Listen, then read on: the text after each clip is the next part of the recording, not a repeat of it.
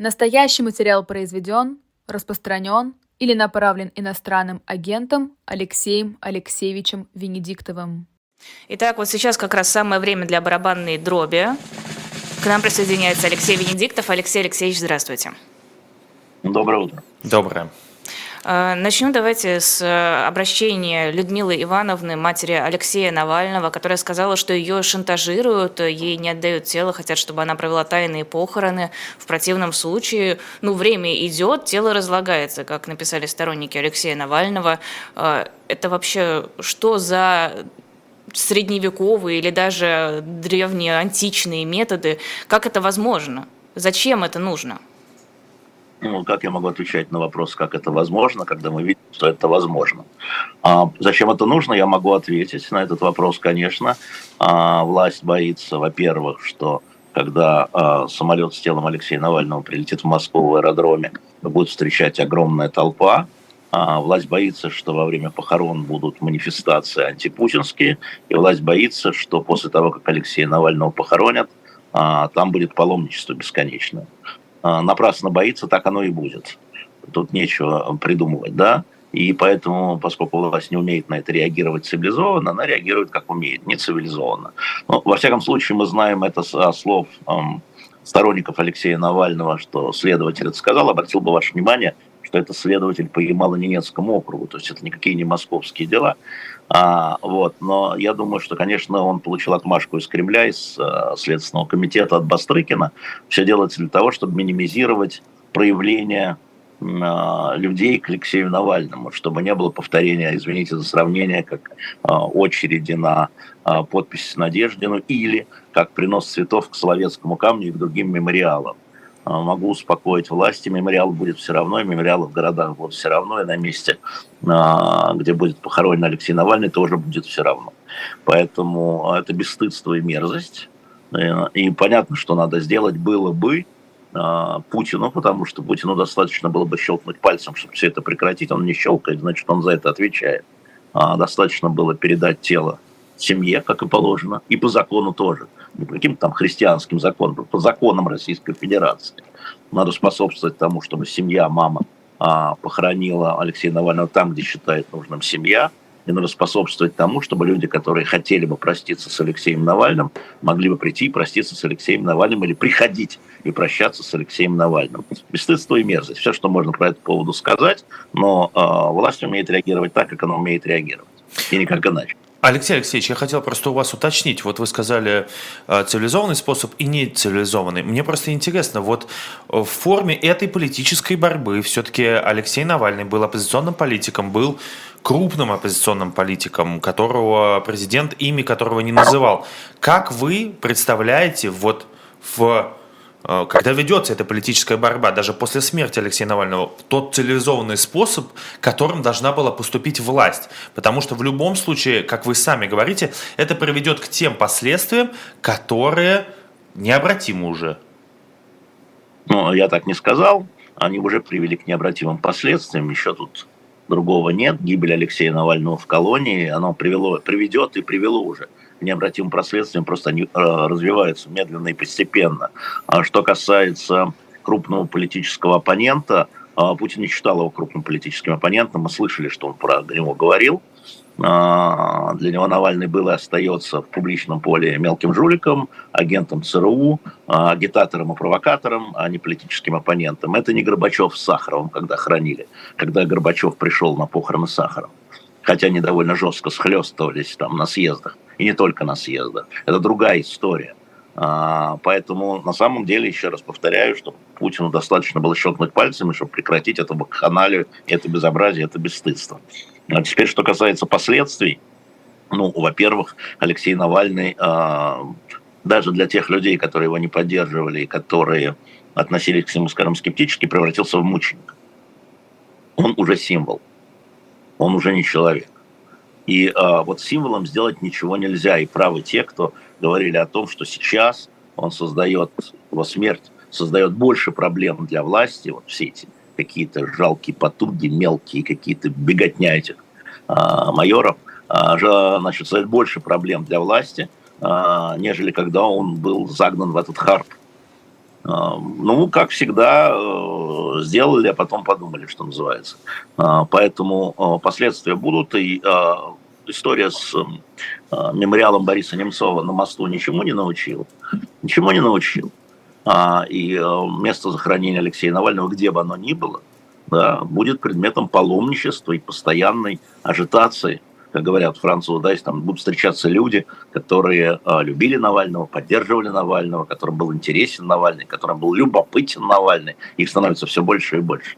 А, вот так вот, поэтому не приписывай Путину того, что у него нет. А какого какого рода последствия вы имеете в виду? Просто я вчера говорила с Владимиром Пастуховым, он тоже говорил, что власть выбрала наихудшую стратегию, и последствия определенные будут у того, что она отказывается его нормально хоронить, она всячески препятствует выдаче тела, а я не очень понимаю, ну, будет паломничество, и что? Ну, что такое, ну и что? Память человеческая а, вещь такая, она мифологизирует то, что случилось, и придает э, орел мучени, мученичеству, реальному мученичеству придает орел святости. Да?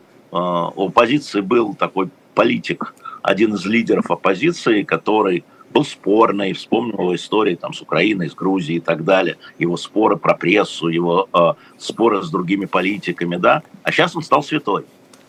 А, и это цементирует оппозицию с учетом э, значит, Юлии Навальной и ее образа, да, потому что у Юли этих споров не было. У нее не было споров там э, про Украину или про Грузию, у нее не было э, споров там с э, Ходорковским и Кацем, у нее не было наездов на прессу, она химически чистый политик.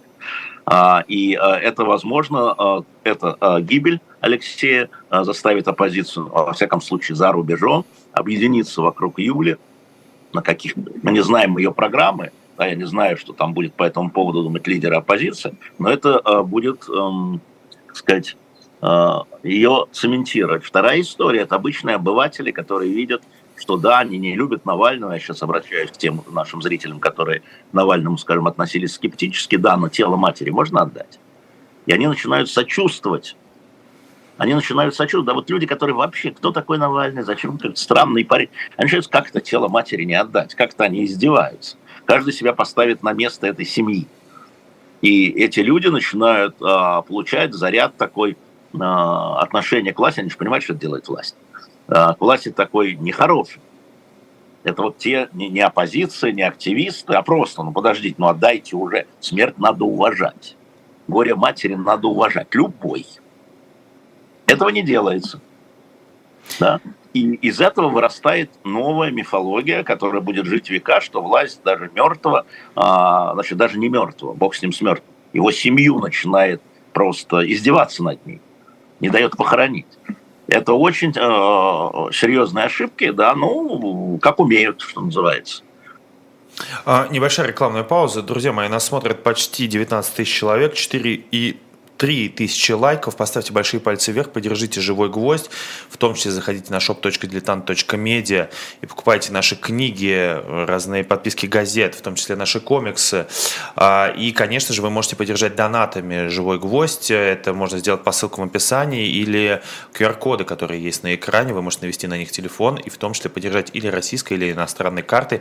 А мы продолжаем. Алексей Алексеевич, я хотел бы а, у вас спросить, а, вы и в том числе Дмитрий Андреевич Андреевич Муратов, который, я должен повториться, что является иностранным агентом, а, очень часто...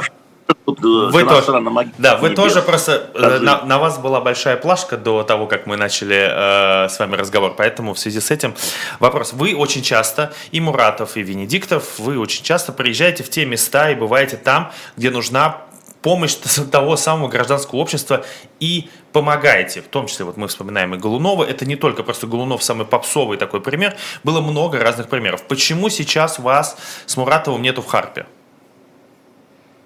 А что мы сейчас можем делать в Харпе? А можете ли вы что-то сделать с вашей точки зрения? Э, мы не смогли в Харпе ничего сделать. Здесь уже надо делать в Москве, но меня и в Москве нет. А, мы сейчас, как сказать, наш Харп сейчас в разных местах, потому что э, надо э, применять свои умения переговорщиков, э, например, по поводу Карамурзы. Я в Лондоне не просто так. Я в Лондоне не просто так. И встречаю здесь не просто так. Потому что сейчас угроза э, гибели политических заключенных резко возросла. Даже если она такая не очень понятная, но про Володю Кармурзу известно было и до того, что он болен, он потерял 20 килограмм, а за это время надо его как-то, вот. И поэтому наш хард всюду. А, по... А, подробностями Мурат. переговоров можете поделиться по поводу э, политических заключенных российских?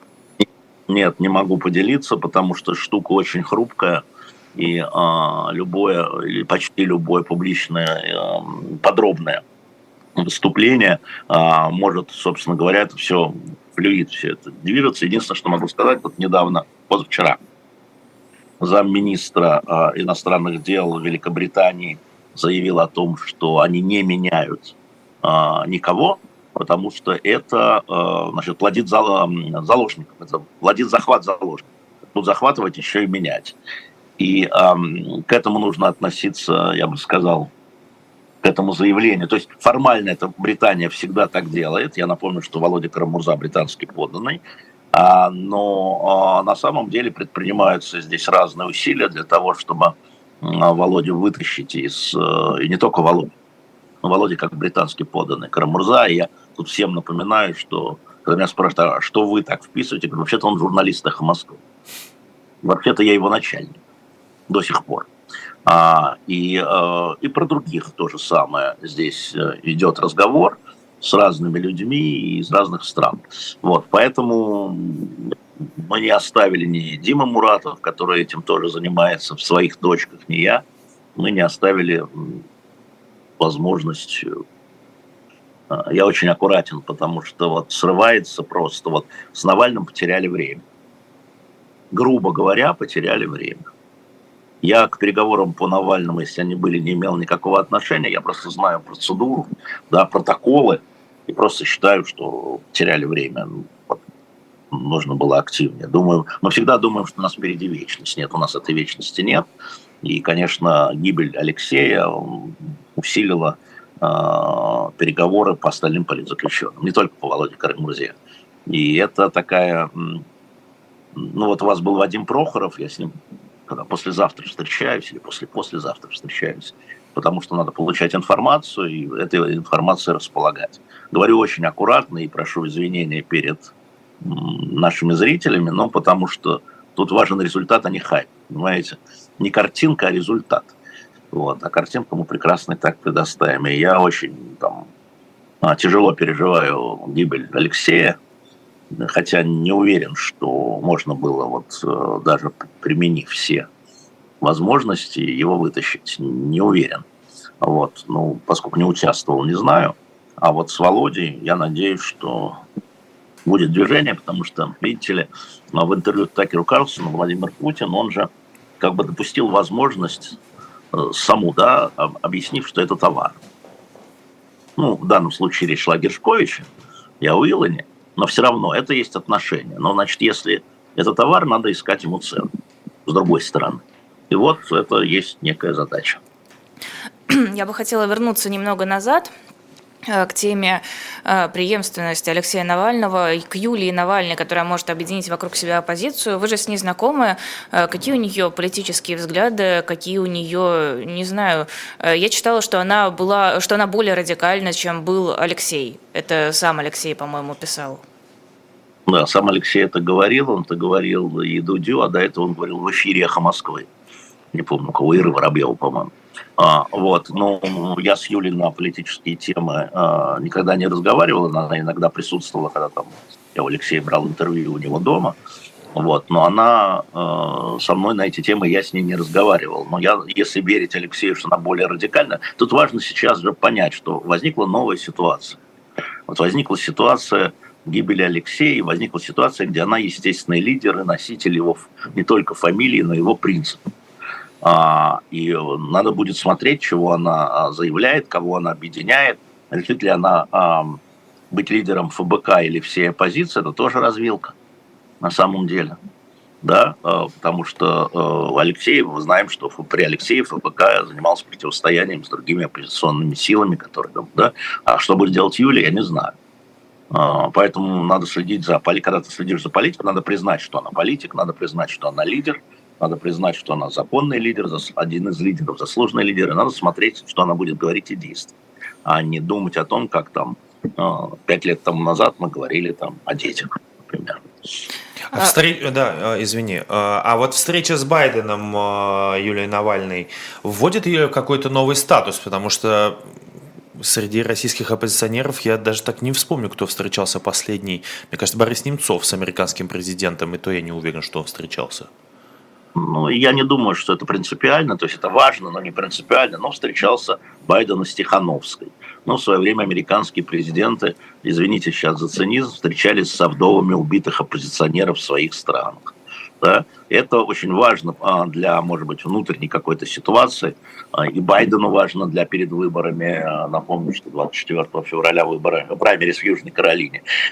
И Юлии Навальной важно, это как бы увеличивает ее статус как поддержку. Но я думаю, что, честно говоря, это важный, но это эпизод. Я думаю, что суть не со встречи с американским президентом, а суть то, с чем она обратится к российским гражданам, и которые находятся за рубежом и внутри, если она э, политический деятель э, российского государства. И надо смотреть, мне кажется, за этим, а это это новость, но не событие, с моей точки зрения. Угу, угу. Что думаете о санкциях Великобритании, введенных в связи с гибелью Алексея?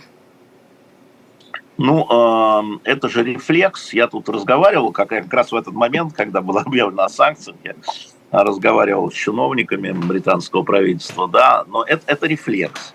Э, надо показать свое отношение. Свое отношение показывает правительство.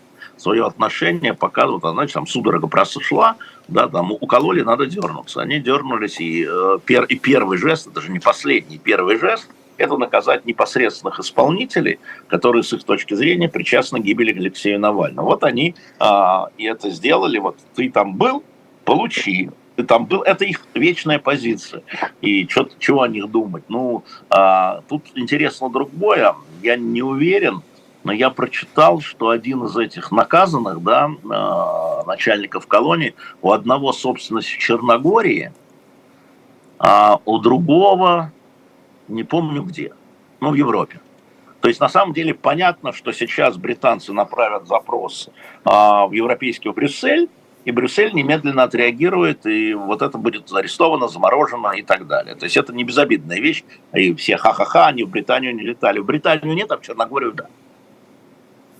И а... это будет для этих людей чувствительно, наверное.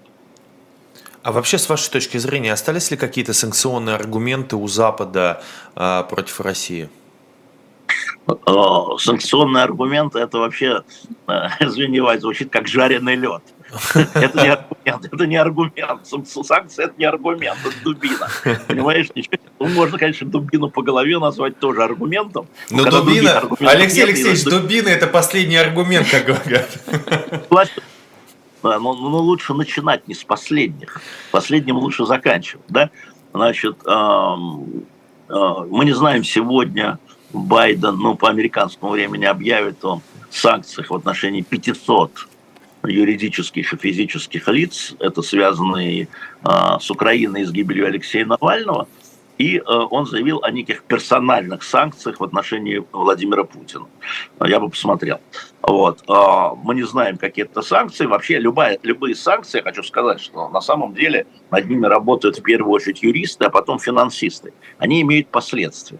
Это вот сейчас можно сказать ха-ха-ха, да, а, а потом через пять лет это окажется не ха-ха-ха но мы не провидцы, не экономисты, поэтому вот когда тут говоришь с экономистами, они говорят, да, сейчас санкции в целом, санкции американские, они э, бьют по России, но не чувствительно, но подождите, это как радиоактивность. Ваша страна будет от этих санкций болеть. Она будет, у нее будет отниматься мизинец сначала. Ну, подумаешь, у вас четыре мизинца. Потом у вас будет отниматься рука. У вас всего две руки. И так далее.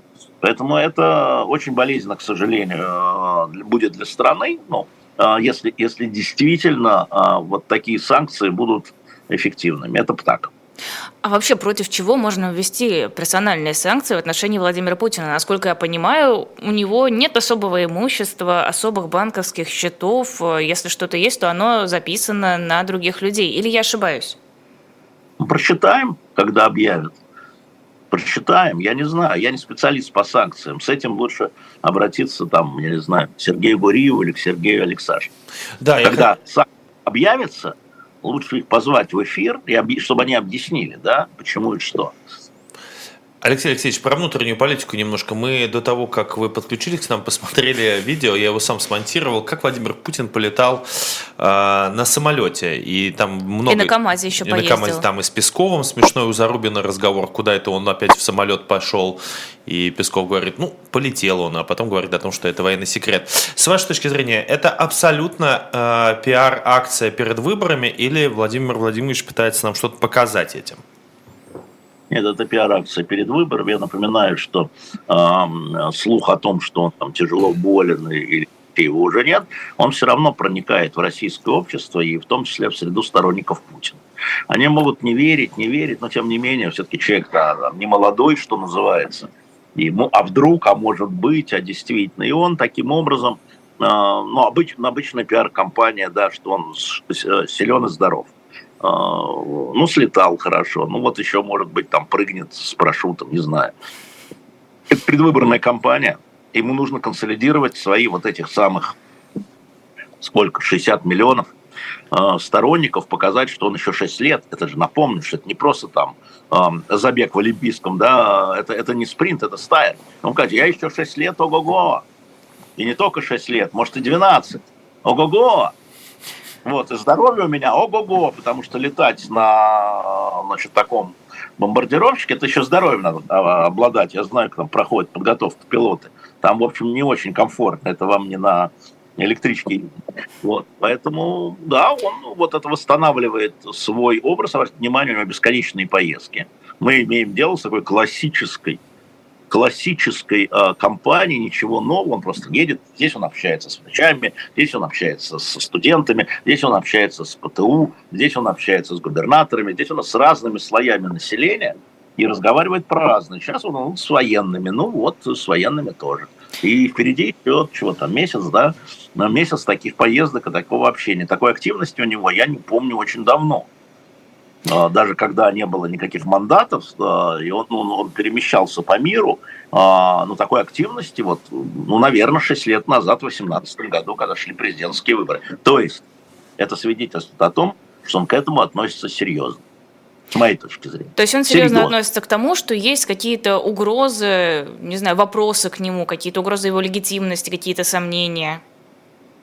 А, не угроза легитимности. Ну, смотрите, он э, на прошлых выборах э, получил 56 миллионов голосов из 109. Да. Ему нужно получить сейчас больше. Ну хорошо, новые территории, так называемые, завоеванные территории, да, 4 миллиона, хорошо, все они идут туда. Будет 60. Но на Конституции он получил 59, ему надо больше. А, и э, э, далеко все не решается фальсификацией, как мы об этом уже неоднократно говорили. Ну, чтобы люди пришли и за него проголосовать. Чтобы люди, которые хотят за него проголосовать, они пришли. А люди, которые не хотят за него голосовать, чтобы они не пришли.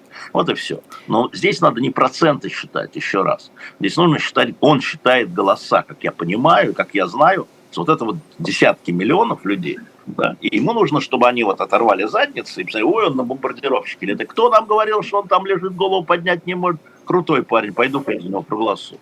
А, вот что делает сейчас. Это эффективно? И угроза получит меньше, чем раньше, если говорить называть угроза. Это эффективно? Вот люди смотрят, он там полетал, прокатился. Ну, что значит эффективно? Это для определенного, а, соответственно, слоя людей, которые начали сомневаться в его здоровье, это эффективно. Он снимает сомнения. А, да, а, у меня были какие-то еще вопросы по Путину, но вы ответили, по-моему, на все их. А, хотел обсудить, с моей точки зрения, важнейшую постсоветскую тему. Никол Пашинян а, заявил, что Армения так называемое заморозила членство в ОДКБ. С вашей точки зрения, во-первых, насколько э, эта формулировка реальна, потому что он так очень обтекаемо об этом сказал. Да. И, во-вторых, э, чем это грозит? Наш Песков накануне сказал, что отношения между Россией и Арменией не самые лучшие. Ну, он сказал это применительно к Украине, все-таки давайте будем точны, да, mm-hmm. что Армения и Украина, а что Армения и Россия по-разному смотрят на процессы, происходящие в Украине, а, что правда. Значит, смотрите, там все гораздо глубже. Во-первых, а, значит, Армения рассчитывала, что в вопросе Карабаха Россия как минимум займет нейтралитет. Россия не заняла нейтралитет. Но Карабах формально по международному праву это территория Азербайджана, и поэтому имела право ДКБ этим заниматься. Но там есть другая история. Между Арменией и Азербайджаном не лимитированы границы. И часть серой зоны считается армянскими, а часть считается, те же самые села считаются азербайджанскими, они вытесняли. Да? О, о ДКБ а, а ДКБ должна защищать а, по просьбе территориальную целостность э, государства-члена ДКБ. Армения обращалась в ДКБ, вот, мол, это вот армянские села, занятые азербайджанцами, это не в Карабахе, это вот просто на границе, поскольку граница не лимитирована. И ОДКБ с точки зрения Еревана не выполнила а, свои обязательства, потому что Армения считала это агрессией против территории именно Армении, не Карабаха, Армении. А ОДКБ, ну, серая зона, там надо посмотреть, провести консультации. И э, Пашинян вот это достает вот эту э, страшилку для Путина, да, что вот Путин же собирает как бы республики Советского Союза, а Армения, значит, движется в обратном направлении. И думаю, что у них приличные отношения. Я думаю, что идет торговля, честно говоря, не знаю о чем, но может быть о том, что Россия должна посодействовать тому, чтобы вот эти села спорные, да, они, то была лимитация, делимитация границ, не знаю, какие-то закулисные переговоры, я надеюсь, э, весной слетать в Ереван и взять интервью у Пашиняна, потому что я тоже многого не понимаю. Э, Путину важно, чтобы Армения оставалась под его крылом? Путину важно, чтобы вот этот, эм, эта территория, которая раньше была Советским Союзом, без учета балтийских государств, сразу скажу, да, он отрезанный кусок, он так считает, он так говорил, во всяком случае, раньше, а, чтобы она была а, зоной влияния России. Вот что ему важно. Он собиратель земель, как он себя считает. Да, и поэтому потери этих земель, там, уход Украины там, а, в Евросоюз и в НАТО, уход Армении там, куда-нибудь еще, да, это вызов и он с этим вызовом борется так, как он умеет. А, это вызов в том смысле, что они просто уходят, или его беспокоит, что они идут к США, к Китаю, что здесь придется... Турция. Турция, а, да. А просто не ну, вряд ли Армения уходит к Турции, а, но просто, просто уходит не бывает. Сейчас время альянсов. Если ты уходишь от одного альянса, ты ищешь других союзников. А эти союзники сейчас, что называется, недружественные государства. Да? Поэтому это создает как бы с точки зрения Путина угрозу. Поэтому я думаю, что мы будем наблюдать скоро достаточно интенсивные российско-армянско-азербайджанские переговоры. Ну, Китай дружественное государство, что вы так сразу? Не, не в Китай уходит. А вот как вы считаете, хорошо, с Арменией мы обсудили, а Азербайджан, с вашей точки зрения, а, также уходит от России, как и Армения, или нет? Азербайджан э, в данном случае это союзник Турции, которая не недружественное государство, и кроме того, она связана во многом газовыми контрактами. Поэтому Азербайджан удерживается не путем там чего-нибудь, да, а путем взаимных вот этих газовых историй а, и э, путем общения через Эрдоган. А, есть еще история, писали, что Россия может денонсировать соглашение 90-го года с США о разграничении Берингового пролива. Вы об этом знаете что-то? Да, я про это знаю, это да, старая история, но я обращаю внимание, что если Россия денонсировала, вот здесь это очень в Лондоне забавно обсуждалось, денонсировала договор о рыболовстве 56 -го года, еще раз, 56 -го года, верните всю треску, которую вы съели. Вот. Э, я вчера пошел и съел российскую треску, вот эту, которая по договору еще была. Или она не российская, неважно, которая вот эту треску съел на всякий случай, вдруг больше не будет. А, вот, поэтому вот, э, денонсировать договор 90-го года, от чего же нет. Это же договоры Советского Союза, были и 56-го года, и 90-го года. Да, но Россия их как правоприемница денонсирует. Ну, мы наблюдаем эскалацию в международных отношениях, и если речь идет о денонсировании договоров, ну, ну да, а что в ответ... Э, что в ответ может денонсировать США? Ну, им, наверное, неприятно, что они хотят э, кусочек отобрать. Не, та, не так, э, как это сказать, это не так считается. Да, ничего они не будут, там будут патрулирование кораблей военно-морского флота. Ощущение, как перестройка заканчивается. Закончу правильно. Почти все договоры, которые заключил Горбачев, вот за исключением, может быть, про Берингов пролив и, по-моему, что-то еще, они все денонсированы, разорваны, а, шаг назад, перестройка в этом смысле закончится, потому что я всегда говорил, что Горбачев это антипутин, а Путин это антигорбачев в смысле политики, не в смысле личных качеств, отдельный длинный разговор. А, вот. И э, да, у него другая политика. У Горбачева была такая политика, э, которая интегрировала Советский Союз, затем Россию в мировое сообщество. Но Путина, Путин в этом смысле Трамп. Он изоляционист. Да? Америка превыше всего, Россия превыше всего, ну, как он понимает. И поэтому, когда говорят, что Россия вассал Китая, Россия зависима от Китая, но Путин э, проводит свою внешнюю политику. А, в том числе в Юго-Восточной Азии, где Китай не очень доволен этим, но Россия там тоже присутствует, и поэтому это упрощение. А, это вот история в том, что изоляционистская политика, у Горбачева было открытие, да, а у Путина закрытие. Ну, просто прямо противоположно. Да, это так. Это, ну, дважды два гадалки не ходи. А... Это верно. Тут такой вброс был, что 28 февраля э, Приднестровье попросит о присоединении к России. Э, даже украинская разведка ГУР опровергли это уже на данный момент, но все равно как бы мы не можем не обсудить эту тему. Вообще, как вы считаете, возможно ли это при нынешних обстоятельствах? Ну, это совсем надо хорошо знать, что происходит в Приднестровье, я совсем не знаю.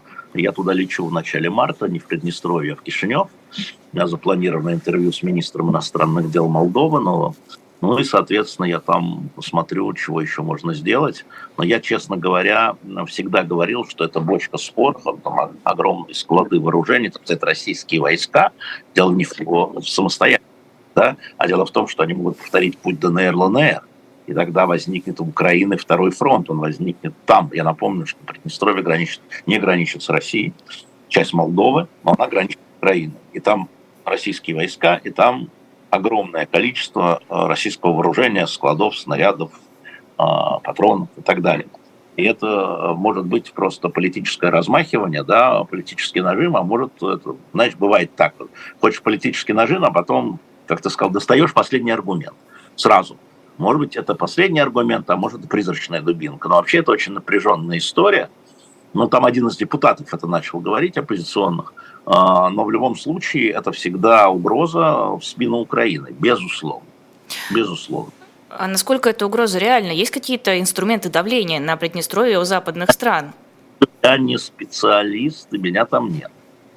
Хорошо. А можно я на рекламу прервусь небольшую? Я про книжку хочу конкретно рассказать. Ты уже рассказал в общем про shop.diletant.media. А на этом сайте у нас есть книга «Военная риторика Второй мировой войны. Речевое воспитание войск в межвоенный период и годы войны». Это книга э, Зверева. В ней с 20-х по 40-е годы 20 века исследуются особенности развития общественной речи в странах с разными типами речевой организации. Там Советский Союз, Германия, Англия и США. И Вторая мировая война освещается на основании основании анализа речей военных и государственных деятелей, уровня речевой деятельности народных масс и военнослужащих. Я сама себе эту книгу теперь захотела заказать, когда про нее прочитала. Возможно, вы тоже захотите, вы нас таким образом поддержите, потому что мы живем вот только за счет того, что вы покупаете наши книги, журналы, наш мерч и переводите донаты. Это можно сделать по QR-кодам или по ссылкам под видео. Без вашей поддержки мы бы работать не смогли. И спасибо вам большое, что э, вы с нами, что вы нас поддерживаете. Ставите лайки, кстати, это тоже очень ценно. Да, обязательно ставьте лайки. 22 700 человек нас смотрят одновременно. Сказать вот, что у нас, значит, а, вот сейчас у нас новый комикс, который продается «Спасти книжному таракану», а у нас на выходе мы буквально завершаем комикс «Спасти Александра Пушкина». И когда мы делали этот комикс, мы изучали, как Пушкина хоронили. Да, это была спецоперация. Если вот сейчас сравнивать с тем, что происходит вокруг Навального, а, это, конечно, такое сравнение такое, сразу скажу, притянутое за уши, но вот, вот это тайное отпевание, ну не, не тайное, это перенос отпевания, тайная отправка его в Михайловское, семья отсутствует на погребении. Вообще жена Наталья Николаевна, я этого не знал, приехала на могилу Пушкина через два года только после его захоронения.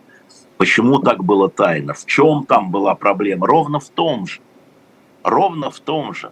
Волнение весь, как написал цензор Никитенко, мыслящий Петербург, читающий мыслящий Петербург, пришел проститься. И э, готовились погромы иностранцев. Потому что, конечно, возник мысль о том, что Пушкина, значит, убил иностранец, и врачи его залечили. Один иностранец убил, другие его не спасли. И э, в последний уже день, да, когда там ну, третий день было отпевание, были объявлены маневры, и в Петербург было введено 60 тысяч солдат под маневры. Но на самом деле не под маневры. И всюду стояли кордоны. Это отдельная история, часть будет отражена в комиксе, конечно, но мы так на этом не очень сосредотачивались. Но, в принципе, а, я думаю, что здесь тоже надо сказать, ничего в России не первый раз. А декабристов, которые повесили, их могилы неизвестны до сих пор. И ты начинаешь это вспоминать и содрогаешься. Вот э, Лиза сказала средневековье, да еще какое. Да еще какое. Я уж не говорю про репрессированных, которые в общей безыменной могилы там заканчивая Берией, кстати. Да, Но вот Пушкин в смысле и декабристы в этом смысле, ну, просто прямой пример. Вот прямой пример. И боялись, что будет паломничество Пушкину, боялись, что будет паломничество к декабристам, боялись массовых волнений, и власти поступали всегда одинаково. Не дай бог, вот лучше там 60 э, тысяч солдат вести. А, кстати, про паломничество, которое уже сейчас существует, а, как вам кажется, почему первоначально была такая жесткая реакция на цветы, которые приносили к Словецкому камню и к стены скорби на Сахарова, а сейчас в итоге, ну, это все заканчивается что просто людей снимают, иногда у них спрашивают документы, но и то, по-моему, особо у журналистов, как я понимаю, а, и в регионах переписывают документы. Почему сейчас все-таки разрешили такую форму прощания с Алексеем Навальным? Ну, смотрите, а, власть оказалась не готова к этому. Никакая. Ни местная власть там в каком-нибудь отдаленном небольшом городе, ни московская власть, ни Кремль. А, и а, первая реакция нашей власти, в чем суть путинской власти? В суперконтроле. За всем, за всем контроль, ничего без разрешения. Это вот это личное качество Владимира Путина – насколько я его знаю, и это так построена вертикаль власти. Все должно быть под контролем, и все должно быть с разрешением. И когда что-то возникает неподконтрольное без разрешения, особенно массовое, и я бы сказал так, гуманитарное, да, то есть законное, да, это вот не, не желтые жилеты, они пошли громить витрины, они пошли оставлять подписи Надеждина, они пошли а, возлагать цветы к советскому камню, почему нет, или там к стене, э, к стене памяти и в других городах. И первая реакция власти, это то, что вышло из-под контроля, надо загнать под контроль. А те, кто не загоняется под контроль, там, значит, э, первое движение, вот дернулись, да, это вот эта история. А, а, затем, а, затем, а затем, поняв, что это несет, вот их реакция несет более негативный характер для них, чем возложение цветов, смягчили то же самое с немцовским мемориалом. Сначала просто сносили, сносили, сносили, сносили. Да? Потом более-менее 9 лет, более-менее, более-менее 9 лет оставили в покое. И это Путин тогда как раз отвечая на мой вопрос на прямой линии, сказал, а что такое икона, свечи, цветы, я не понимаю, я поговорю с Собяниным. Все прекратилось. И там было все. А сейчас опять в связи с тем, что э, цветы несут и продолжают нести, э, значит, в разные места эти народные мемориалы, нет, нет, это все-таки не порядок. Вот давайте мы... И попал Немцовский мемориал опять под это дело. Ну, надо будет еще раз к этому вернуться. Вот. Поэтому власть реагирует сначала как умеет, умеет она плохо. Первая реакция, да, чистый Салтыков-Щедрин, тащить и не пущать. А потом, ну, да вроде люди-то не с дубинками, ну и, и ладно. Э, читала сегодня материал, не могу вспомнить, чей именно, где подборка историй э, из регионов, где людей очень жестко задерживали, выламывали руки, угрожали, просто догоняли, останавливали уже потом э, на машине в штатском. Ну, короче, жуткие совершенно истории, но мне резанула глаза реплика полицейского, приведенная в этом материале. Что ж вы все сюда едете, идете, кто вас всех посылает? Вот действительно, как думаете, есть это восприятие, что люди сами пойти не могут, что их обязательно кто-то посылает? Бывает. Ну, конечно, ну, так это история. Как-то государство под контролем. Если они пришли, их кто-то послал, подкупил или что-то. И Путин так говорил, на самом деле, не только рядовой полицейский. Что они вышли подкупленные, да? Говорил же, говорил, публично говорил. Это такое восприятие. И а, твои соседи, мои соседи, которые там где-то служат, они э, частично в это верят, что да, ну не может нормальный человек э, тащиться за 30 километров с цветами неизвестному ему Навальному да еще Навальному, который агент ЦРУ. Ну вы чего? Как это может быть? Либо сами агенты, либо подкуплены, либо идиоты обмануты. Вот и все. И э, это действительно так, да, это, и это наши соседи, и э, с ними надо разговаривать и объяснять на эту тему. А как думаете, они... да. А как думаете, это профессиональное искажение у силовиков и сотрудников подобных ведомств, или это просто массово у людей, что если ты против, значит тебя подкупили? Значит, это профессиональное искажение, безусловно, присутствует и усиливает, но и у массы людей тоже э, есть такое впечатление. Ну как-то мы там ведем священную войну, защищаем там отечество русских людей, а, а какие-то люди выступают против. Как это можно выступать? Потому что все ясно. Значит, это идиоты. Ну какие же они идиоты? Вон они все э, с высшим образованием. Значит, э, они корыстные. Да, и, так, и такое направление есть. А вполне себе объяснимо. А Пропаганда надо работает очень сильно, да. Гражданская инициатива, а, как я понимаю, если я не ошибаюсь, в лице Бориса Надеждина в том числе, а, хотят провести шествие. Как вы думаете, во-первых, разрешат ли это шествие? Запретили же уже вроде. А, уже Андрей Нечаев был инициатором.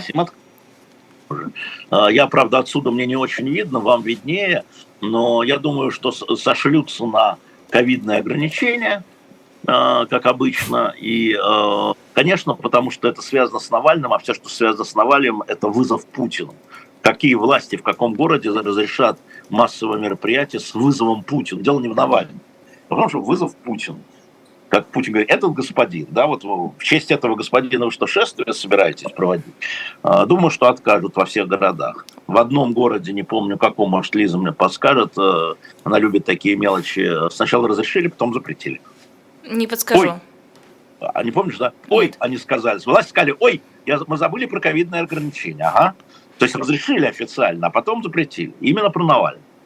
Уже... Нет, все, связано с, с этим господином, как говорит Путин, с неназванным Алексеем Навальным, да, э, ничего не будет разрешено. Я вот э, думаю, я надеюсь, что сегодня, я надеюсь, что сегодня будет, конец, решен вопрос про Э, возвращения Алексея Навального, его тела в Москву, что сегодня, может быть, э, это будет решено, и что на одном из московских кладбищ его похоронят. И я повторяю, там, безусловно, будет паломничество. Слушайте, кладбище закрывали, когда Хрущева хоронили, чтобы, не дай бог, не пришли люди, сочувствующие Хрущева. Но потом-то кладбище открыли – и памятник, кажется, неизвестный поставил, Хрущева, главу русского, российского советского государства, тоже закрывали кладбище. Входили режимы, все это было, пропуска, все проходили. Потом все, вся эта система сгнила. Уже Андрей Нечаев, лидер партии «Гражданская инициатива», написал, что из-за ковидных ограничений запретили проведение марша памяти. А почему вы думаете, что сегодня должно, должен решиться вопрос с телом Алексея Навального? Ну, я так понимаю, что э, Людмила Ивановна, э, значит, она договорилась, не договорилась неправильно, она согласилась с теми тремя требованиями, Жданов говорил, да, и дальше э, в ход идет логистика. Дальше идет спор о тайности или не тайности похорон, но не следователю из Ямала-Ненецкого округа этот вопрос решать. Этот вопрос решается за красной кирпичной стеной. Поэтому уже не важно, Э, для них, где э, будет в этот момент Алексей Навальный его тело. Да? Поэтому я думаю, что они сейчас, потому что невозможно по телефону решать такие вопросы. Я думаю, что сегодня или завтра э, этот вопрос, в смысле транспортировки тела, не про похороны, а транспортировки дела будет решен. А отсутствие Бориса Надеждина в России в тот момент точнее, после убийства Алексея Навального. Понятное дело, что он сам говорит, что он уехал в отпуск, запланированный и так далее. Как вы думаете, это взаимосвязанные вещи вообще сами по себе?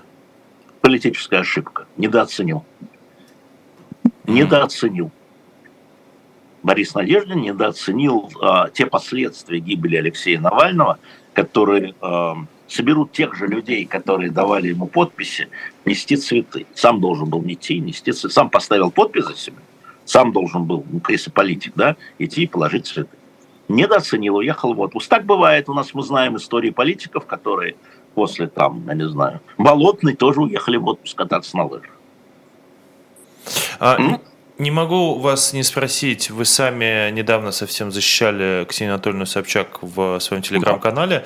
Это абсолютно мое а, наблюдение, я, может быть, абсолютно в нем не прав, но у меня такое ощущение, что в своем личном телеграм-канале «Кровавая барыня» Ксения Анатольевна как будто бы обходит э, тему Алексея Навального, продолжая как бы общую повестку. Может быть, я абсолютно не прав. Она дает какую-то информацию, но с точки зрения того, что она знала этого человека лично, с точки зрения их внутреннего конфликта, конфликта политического, который был, когда она сама баллотировалась и так далее, э, есть ощущение, как будто она, ну, как не то что проходная тема, но это тема, которая не является всегда основной, освещает эти события. Может быть, я не прав в этом смысле, но если это так, как вы считаете, с чем это может быть связано? Ну, а опять, знаешь, уход и трагическая гибель человека, причем насильственная гибель человека, да, она должна поставить точку во всех разногласиях. Угу. Она а, а еще раз, надо иметь уважение к смерти, гибели, трагической гибели, к насильственной гибели Алексея Навального. Поэтому я не слежу очень предметно за интонациями Ксении в ее канале. Я видел, что она там написала о законе, который предписывает выдать тело, да, напоминает, что очень важно, что российская власть нарушает собственные законы. Совершенно диссидентская история, выполняйте свои собственные законы. А, вот это я видел. А, ее реакцию, честно говоря, по Алексею я не видел, боюсь комментировать. Но если, если Вась, все, как ты говоришь, а, это неправильно. Это не про... Если это так, это неправильно. Я не уверен. Мне, мне очень сложно гибель... давать этому самому оценку. Mm-hmm. Просто это такое, знаете, на ощущениях журналистских абсолютно. Потому что я знаю, как сильно. Анатольевна врубается, когда ее что-то интересует. Ну, а, еще раз, а, правда в глазах смотрящего. Тебе кажется так, значит, это так. А, я, повторяю, я за этим не следил, но если это так, это большая человеческая ошибка. Я даже не скажу, она не политик уже, но это большая человеческая ошибка. Алексей Навальный, они были достаточно близко знакомы, а даже если бы не были – а даже если бы не были. Это трагедия, и я еще раз повторю, гибель Алексея Навального, насильственная гибель, это трагедия для страны. И для тех, кто его поддерживал, и для тех, кто выступал против него. Потому что Алексей Навальный олицетворял как бы альтернативное, а, ну, во всяком случае, последние два года, альтернативное развитие, какая могла бы быть Россия. И только в конкуренции Россия может двигаться. И уход одного из лидеров или главного оппозиционного лидера, который предлагал другой взгляд на Россию, а, он уничтожает дискуссию. И это трагедия для страны, в том числе для сторонников Владимира Путина. И, э, на мой взгляд. А уж для сторонников Алексея Навального это э, вообще катастрофа. А, и мы это видим по реакции. Поэтому, если это так, э, еще раз повторяю, хотя мне кажется это странным, но зная Ксению и ее эмпатию, но если это так, это неправильно. Ну, что можно сказать? Это неправильно. А можно предположить, что ей запретили из-за красных стен развивать тему Навального активно? Но можно предположить что все что угодно. Насколько вам это предположение кажется вероятным? Я даже по-другому... По как вы думаете, думаю, я... Ксения, Собч... Ксения Собчак могут э, поставить такие условия, чтобы она и правда не обсуждала слишком громко эту тему? Я не понимаю, что такое слишком громко, кто меряет громкость. Я не вижу таких возможностей. Я не вижу, я не вижу таких э, историй, не надо говорить, она вполне все понимает, но повторяю, мы сейчас строимся на впечатлении Василия Полонского. Абсолютно, а согласен, согласен. Но я разделяю пригласите, твое впечатление. Пригласите Ксению Анатольевну, извините, блин, в эфир и спросите ее сами. Чего вы меня спрашиваете? Ну да, она ведь так активно да? ходит в наши эфиры. Не, ничего подобного, пригласите. Да, но пригласите. это правда, надо пригласить, Если да. Может, я приглашаю в эфир к ребятам в любое время, чтобы ты высказался по этому поводу. Дальше. А, давайте немного про иностранных агентов. Э, во-первых, запрет на рекламу у иностранных агентов. Во-вторых, э, ну, сейчас инициатива по запрету на пользование социальными сетями. А законом ОМА можно будет иностранным или Ньютона? А, или только вторым нельзя будет пользоваться, а первым, третьим, пожалуйста. Ну, ну, что мы будем говорить? Ну, по рекламе понятно. Это главный удар, э, он идет по тем иностранным агентам, которые остались в России, в первую очередь, наверное, если так прикинуть, это Алексей Пивоваров, а, его редакция, ну, наверное, еще. Ну, понятно, да, что... Вы? А, Алексей ну, тут, вы. А что, а что, что, Вась? Вы, вы тоже иностранный агент, а это у вас... У меня только телеграм-канал, мне живой гость, я не главный редактор, он мне не принадлежит. Но у вас же бывает реклама в телеграм-канале? М? У вас же бывает ну, реклама. Ну, значит, нет. Ну, слушайте, а, это самая маленькая трагедия, если это вообще можно назвать трагедией. Мы с вами говорим о грандиозной трагедии гибели человека, да, а, насильственной, повторяю еще раз, который был для очень многих символом будущего. А, а тут какие-то рекламные доходы. Да, бросьте вы. Ну, мои, во всяком случае, вообще ни о чем. Вообще ни о чем. Э, закон на э, предполагаемый, пока это только инициатива, на запрет пользования социальными сетями. Ну, а с теми социальными сетями, которые в России. Ну, значит, будем там в Фейсбуке, в Твиттере в Инстаграме. Ну, ребят, ну, чего, чего, чего с ними, вот чего с... Это люди э, политически нездоровые. Им нужны э, смирительные рубашки. Они пытаются выслужиться, размахивая руками. Смирительные рубашки, я имею в виду политические. Ничего, придет другой президент, они все будут разматывать обратно. Ну что, разговаривать с людьми, которые вот подпрыгивая и кричат, это я, посмотри, это я, это я, Владимир Владимирович, вот сейчас будет отставка правительства после выборов и отставка администрации. И люди говорят, вот, можно мне вот этот вот кабинетик, вот, Владимир я предложил еще вот их морды об стол. Вот можно мне вот этот кабинетик на следующем этаже? Ну что ж понятно, господи. Да, но просто прежде чем придет какая-то новая власть, э, куча людей столкнутся с большими сложностями. Я понимаю, мы все время говорим о том, что иноагентов у нас всего там сколько? 400 человек? Дело не в этом. Значит, куча людей погибает каждый день на линии соприкосновения. Ну что мы сейчас про это? Да, это неприятно. Да, это плохо. Да, это придуманная искусственная вещь. И что? И что? А, как вам список запрещенной литературы? Сейчас э, его опровергают, говорят, что никакой такой список это, не принимал. Это не список запрещенной а, литературы. Вот беда в том, что, конечно, история с соцсетями и заголовками, да, смотрите, что было на самом деле. Естественно, я этим заинтересовался, и поскольку я там с издателями многими а, дружу, я говорю, что это за список? Значит, смотрите, когда в декабре 22 года шел закон про значит, ограничения про сексуальные меньшинства, да, ЛГБТ, издатели собрались и сделали список книг, которые мог, мог бы попасть под новый закон, они решили стругануть так депутатов. Смотрите, вы, блин, Достоевского э, запрещаете, смотрите, вы там кого-то стихи, кого-то еще. Вот они сделали такой список, чтобы шугануть депутатов. Чтобы сказать, вы что пишете, вы, вы что пишете, вот это все, вот это вот Достоевский наше все. Наших депутатов не шуганешь классикой. И вот этот список от декабря 22 года, да, значит, дальше находятся, естественно, умные чиновники, умные в кавычках, которые просто берут этот список и говорят, ну вот теперь, да, вот вы сами его и составили, вот теперь мы вам запрещаем это издавать и продавать. И оно пошло там через какие-то маркетплазы, эти самые плейсы и так далее. Но это список, составленный сообществом издателей, еще раз, в декабре 2 чтобы показать, что ваш закон мудацкий. А оно раз и осуществилось, потому что журналисты оно... проверяли, Правильно. и эти книги, многие из них действительно отсутствуют. Люди, которые принимают законы, эм, которые я определил этим словом. Вот. И там еще много чего может добавить в этот список? Предлагаете shop.diletant.media туда отправить? А, это они сами, не надо подсказывать.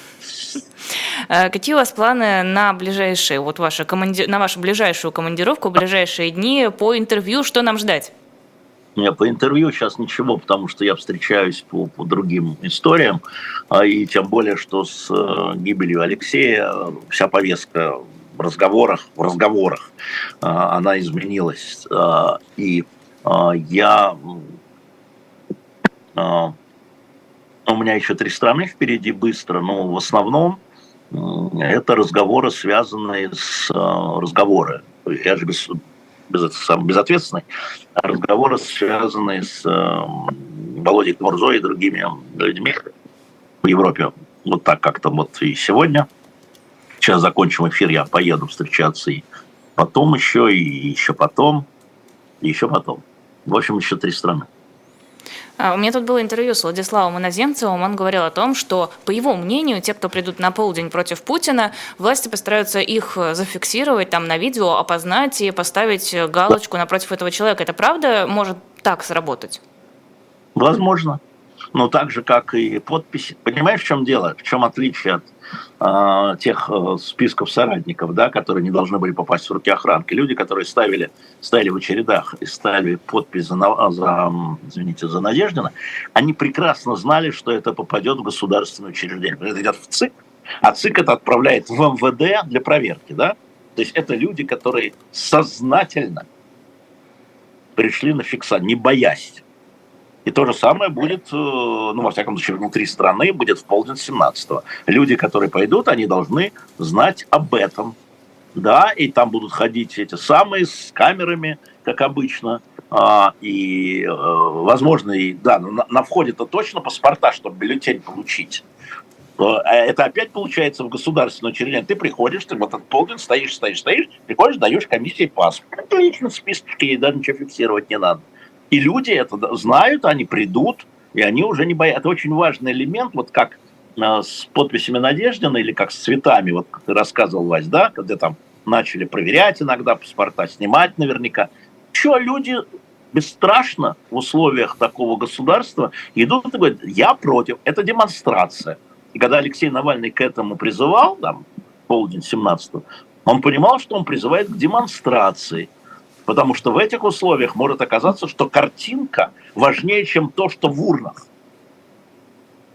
В урнах будут сухие цифры, а здесь будут живые люди, а, которые пришли и не побоялись. Но страшновато, конечно, и часть людей не придет, безусловно. Кому охота попадать там в какие-то списки, которые потом на работу придет, и начальник скажет, что ты? Ты что подставляешь контору? Да, ну, там конечно. Там еще есть такие списки, которые называются профучет. Это все на Кавказе было придумано. Когда на празднике, если ты заходишь в метро, э, тебя потом задерживают и проверяют очень долго документы. За что? Ну, это список профучета такой существует в России, в Москве в том числе он существует. Это список неблагонадежных людей, людей, которые вызывают э, определенную опасность. Вот, например, все активисты, которые участвовали в каких-то, ну, прям акциях, там, не знаю, типа бывшие э, участницы Пусирайт, то вот они на праздники, там вот на 23 февраля или как вот сегодня, например, или на 8 марта, они стараются не спускаться в метро, потому что их там задержат и долго-долго проверяют документы. Смотрите, в том, это очень важно, что то, что было с Надеждиным, то, что с цветами, и то, что будет с прощанием все равно Алексеем Навальным и 17 марта, это не активисты, Вася. Конечно, вот да, это, да. Это очень важно. Это просто люди, которые возмущены. Это возмущ... рассерженные горожане. Ну, не только горожане. Ну, рассерженные, да. Кто-то оскорблен а, тем, что вот а, человеку не отдают, тело его не отдают маме. Просто оскорблен. Как Путин какой-то там, Навальный какой-то там, неинтересно. То есть как?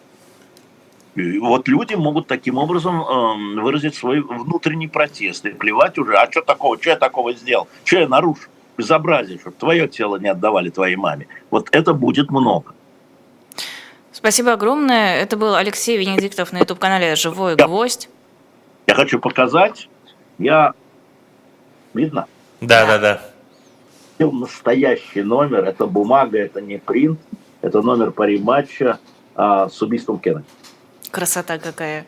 Не просто так, потому что на этой неделе должны выйти журналы, уже журналы еженедельные, касающиеся гибели Алексея Навального.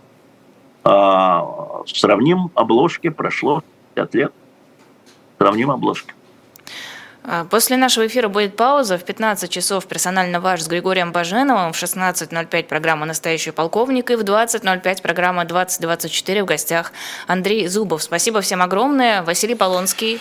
Лиза Аникина. Перед тем, как мы закончим, простите, пожалуйста, хотел сказать, что пока Алексей Алексеевич отвечал на один из вопросов, я прочитал, такая есть возможность в Ютубе, выпуск э, Ксении Анатольевны Собчак новостной, который выходит в пятницу.